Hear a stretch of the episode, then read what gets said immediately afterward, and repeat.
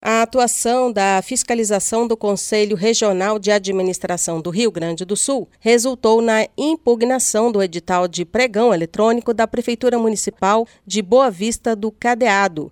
O certame visava a contratação de pessoa jurídica para a realização de concurso público e não previa o registro dos licitantes no Conselho. Como resultado da intervenção, a impugnação foi deferida e o edital retificado. O CRA destaca a importância do trabalho contínuo de fiscalização realizado pelo regional com o objetivo de promover uma gestão transparente e responsável. A atividade abrange não apenas a regularidade do exercício dos profissionais de administração, como também os interesses públicos em editais de concursos e licitações. Rádio ADM na frequência da administração. Reportagem Denise Coelho com informações do CRA do Rio Grande do Sul.